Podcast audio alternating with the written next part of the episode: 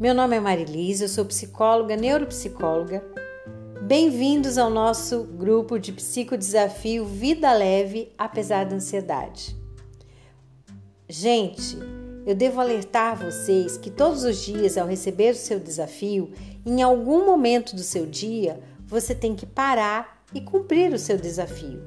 Não vai adiantar nada ouvir se você não exercitar. Sempre todo esforço é recompensado. Acredite nisso. Bora trabalhar? Desafio número 1: um, ansiedade normal e ansiedade patológica. A ansiedade não precisa sempre ser um problema a ser resolvido. Ela pode existir em níveis saudáveis que são necessários para nos ajudar.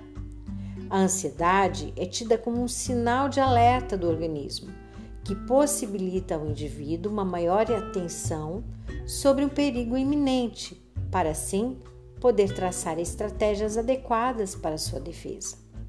Sendo assim, a ansiedade é um sentimento associado ao desenvolvimento normal, estando sempre presente nos processos de mudanças e nas novas experiências de vida. Então, para começar esse psicodesafio, é importante que você entenda as diferenças entre a ansiedade normal e a ansiedade patológica. Fazer um diagnóstico não é meu objetivo aqui. Para isso, você precisa de atendimento individual. Ao final do psicodesafio, vou disponibilizar algumas vagas de atendimento com condições exclusivas para o grupo ou encaminhar você para uma outra pessoa, caso você deseje. Agora, meu objetivo é te apresentar as diferenças e te ajudar a refletir qual é o seu estado atual. Vamos lá? Para analisar se a sua ansiedade é normal ou patológica, você deve pensar na intensidade e frequência com que ela ocorre, a duração e a interferência que ela tem no seu desempenho social e profissional. A ansiedade patológica paralisa a pessoa, trazendo prejuízos e não permitindo uma preparação para lidar com situações ameaçadoras. Preparei uma tabelinha e vou enviar o arquivo em PDF aqui para vocês.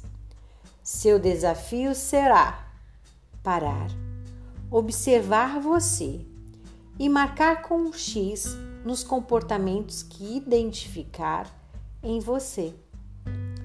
Em seguida, compartilhe no grupo suas conclusões, mas somente as conclusões, não precisa dizer as respostas da tabelinha, não.